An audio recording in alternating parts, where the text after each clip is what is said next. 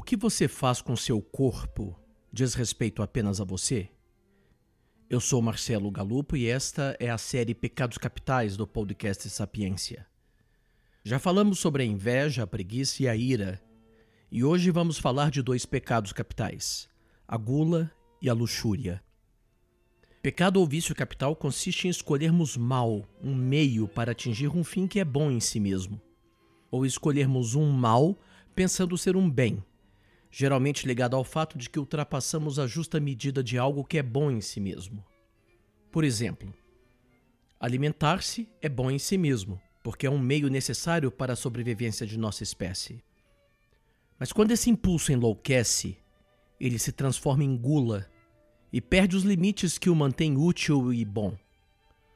O mesmo acontece com o sexo, que dá origem à luxúria.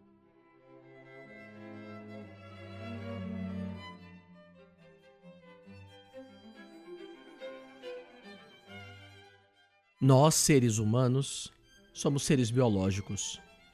O sexo é necessário para que nossa espécie sobreviva, assim como precisamos nos alimentar para que continuemos a sobreviver como indivíduos. A satisfação desses impulsos é, na verdade, muito simples. Ou melhor, seria muito simples se fôssemos apenas seres biológicos. Mas o ser humano enreda uma série de ritos e significados ocultos e de desejos derivados e paralelos, que faz com que a satisfação desses impulsos simples seja trabalhosa e improvável.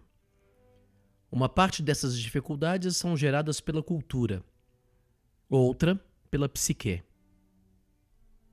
Comer não é algo simples para os seres humanos. Ao contrário dos outros animais, a fome não é o único motivo pelo qual comemos. Nem a reprodução, o único motivo pelo qual mantemos relações sexuais. Comemos como um símbolo do pertencimento ao grupo, como símbolo da assimilação de uma cultura. Por isso, nem todos os seres humanos comem as mesmas coisas no mesmo horário. Pense, por exemplo, na Eucaristia. Ela não possui nenhum conteúdo biológico, ao contrário. Quando os animais se alimentam, eles transformam aquilo que ingerem em algo idêntico ao que eles são. A carne da caça batida é transformada na carne do animal caçador. No caso da Eucaristia, é o contrário que ocorre, como lembrava Rubem Alves. Não é o nosso corpo que transforma o alimento, mas o alimento que transforma o nosso corpo. O elemento físico da Eucaristia é mínimo se comparado a seu conteúdo espiritual. Um símbolo. A palavra grega símbolos significa tornar duas coisas uma única realidade. Seu oposto é a palavra diabolos, dividir o que antes era uma unidade. Talvez a Eucaristia seja um caso limite mas em todas as culturas temos exemplos de como o ato de alimentar-se é cultural, tanto quanto biológico. Tome, por exemplo, comidas que se comem em uma determinada ocasião. O peru no Natal, os peixes na Semana Santa, o bolo no aniversário. Ou comidas de santo. O dendê, que deve estar presente nas comidas de Oxum, e que não pode estar de jeito nenhum naquilo que os filhos de Oxalá comem.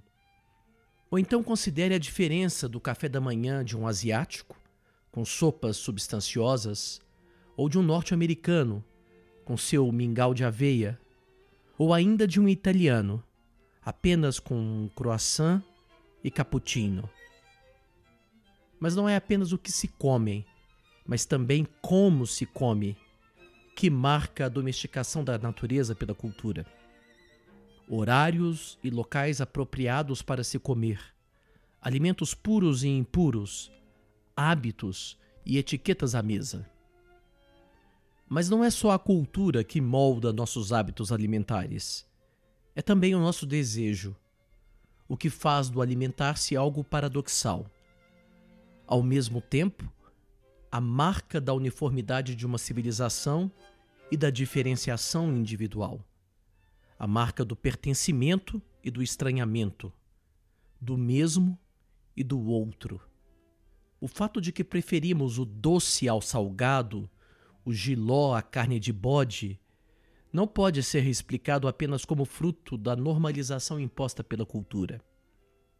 O paladar e as preferências de cada pessoa também importam na hora de alimentar-se. O mesmo acontece com o sexo. A repressão ligada ao seu desenvolvimento, a normalização cultural promovida pelas cerimônias e pelos tabus de atos ligados ao instinto de sobrevivência da espécie, constituem as características mais essenciais de uma civilização, ao lado dos tabus rituais alimentares e dos tabus rituais fúnebres. Com quem, onde e quando podemos ter relações sexuais, que ritos e que hábitos as precedem e se seguem a elas, são uma parte do que molda nossa sexualidade, além do impulso para a reprodução que nos encaminha para o sexo. Mas há também as preferências individuais, o paladar sexual de cada um, por assim dizer. Não é por acaso que o mesmo verbo comer é usado na linguagem cotidiana tanto para alimentar-se quanto para ter relações sexuais com outra pessoa.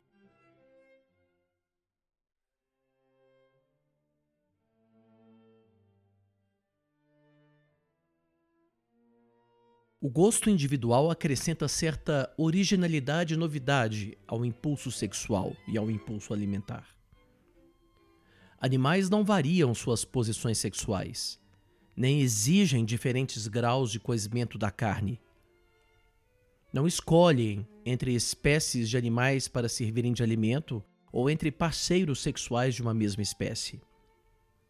O diferente e o mesmo são irrelevantes para eles na maioria das vezes. Nós, ao contrário, estamos no meio dessa tensão. O esforço cultural pela monogamia e pela fidelidade, a recorrência de certos alimentos em nossa alimentação, contrapõe-se à busca pela novidade. São o nosso feijão com arroz. Comer algo diferente em um lugar inusitado, em um momento inabitual, são fantasias que mantêm nossa fidelidade pelo mesmo como pano de fundo para o modo de existirmos como seres humanos. Muitos de nós realizam essas fantasias pelo diferente, às vezes de modo perverso. Havia em Roma um gastrônomo, talvez o primeiro deles, chamado Apicius, que escreveu um dos primeiros tratados de gastronomia do Ocidente, o De Re Coquinária. Livro que possui receitas cotidianas, mas também receitas especiais, como uma das primeiras descrições do método para cevar o fígado de gansos para preparar o foie gras, e também receitas inusitadas para os dias de hoje, como modos de preparar lampreias, línguas de aves e vulvas de animais. Há duas histórias de Apícios que mostram como a transformação da fantasia na realidade não tem limites. Conta-se que certa vez Apícios organizou uma expedição porque ouvira dizer que os figos produzidos na Sicília eram mais saborosos que os figos cultivados na campanha. Contratou um navio com seus marinheiros e, quando chegou na Sicília, provou um único figo, aquele que lhe parecia ser o mais apetitoso. Menos de uma hora depois de chegar a Sicília, Apícios retornava com sua expedição, sem ter comprado um segundo figo, pois descobrira que os figos de sua vila eram tão bons quanto os famosos figos sicilianos. Também se conta que certo dia Apícios descobriu que estava falido e que não poderia mais transformar suas fantasias em realidade nos banquetes a que ele e seus amigos estavam acostumados. Apícios então preferiu suicidar-se tomando veneno. A fantasia que se transforma em realidade também é a marca dos libertinos franceses do século XVIII e das orgias da Roma imperial, ironizadas por Uderzo e Goscinny em Asterix, onde pratos exóticos como tripas de javali fritas em gordura de urso com mel se misturavam a vinte bailarinas núbias, dez chicotes, cinco anões e uma cabra. Não é coincidência que as orgias, pelo menos em nossa imaginação, misturariam alimentação farta e exótica com fantasias sexuais inusitadas, gula, e luxúria.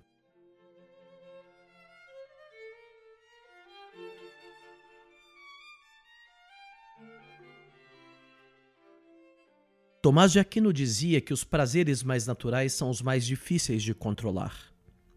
A razão disso é que provavelmente eles estão no limite entre a necessidade biológica e a imaginação. Gula e luxúria são pecados de quem possui um corpo e uma mente, e por isso não são pecados dos demônios, seres exclusivamente espirituais, nem dos animais, seres exclusivamente físicos.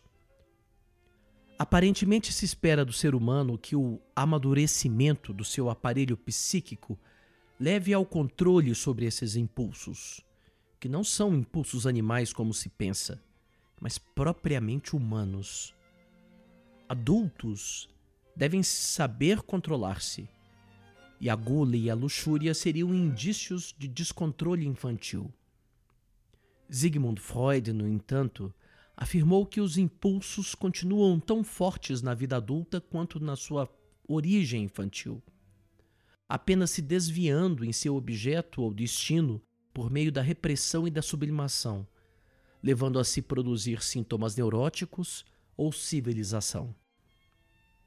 Apesar dessa ressalva psicanalítica, boa parte das teorias morais e inclusive a psicanálise afirma que o autocontrole é desejável, que há uma falha naqueles que não desenvolvem a capacidade de vencer esses impulsos. Na psicanálise, o descontrole é indício de que o princípio da realidade não se instaurou adequadamente, que vivemos dominados pelo princípio do prazer, que regredimos a um modelo de vida que só é realizável na infância. Segundo Aristóteles, Há duas formas de se explicar esse descontrole. Existe, em primeiro lugar, o caso da pessoa que escolhe algo que em si mesmo é mal, como se fosse algo bom. Essa pessoa possui um vício moral. Mas existe também o caso da pessoa que sabe que uma conduta é má, mas não consegue lhe resistir.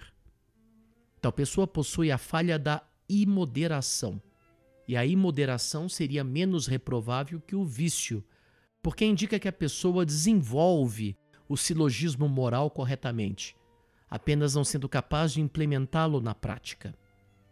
Sua avaliação é correta, e uma pessoa com suficiente domínio de si teria sido conduzida a um bom termo. Por isso, quem sofre de imoderação geralmente se entrega ao remorso depois de sua falha diferentemente de quem é dominado pelo vício. Interessa-nos aqui não a imoderação apenas, mas, sobretudo, os vícios da gula e da luxúria.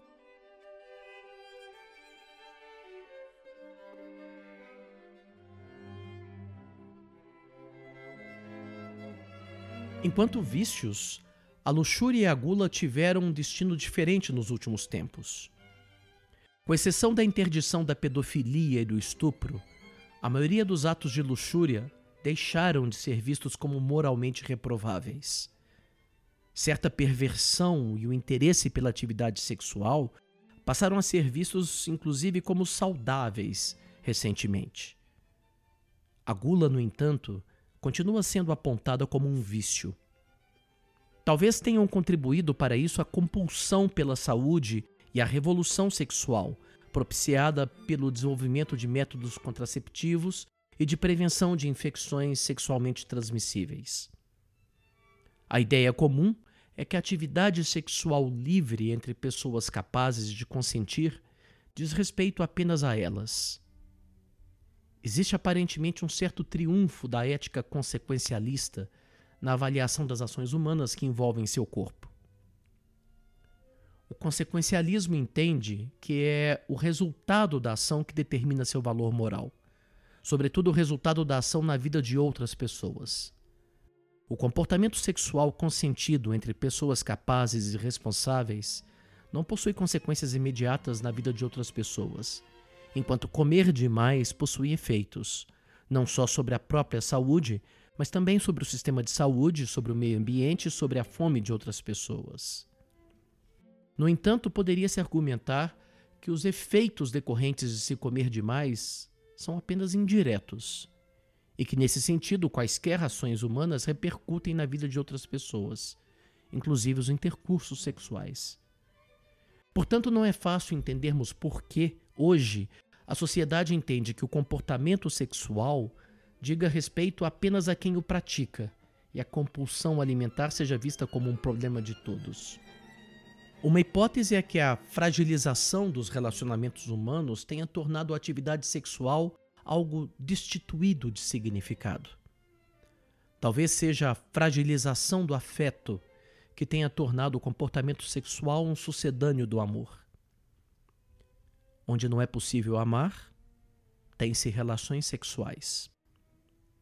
Quando o sexo é apenas um meio para a sobrevivência da espécie, qualquer parceiro serve ou talvez ao contrário, apenas um mais belo, aquele que parece carregar os melhores genes, serve. Por outro lado, quando o sexo tornou-se um fim em si mesmo, não é mais suficiente um só sabor, um só parceiro. Talvez o que tenha se perdido em nosso tempo seja a tensão entre o espírito e a carne, que sempre caracterizou tanto o ato de comer quanto o ato sexual entre as exigências do biológico e da imaginação. Talvez seja apenas o símbolo, ou talvez o diabo, da desintegração de nossa vida.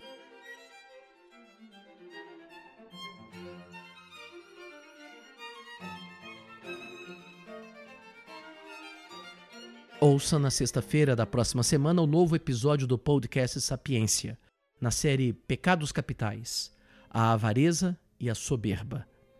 Até a próxima.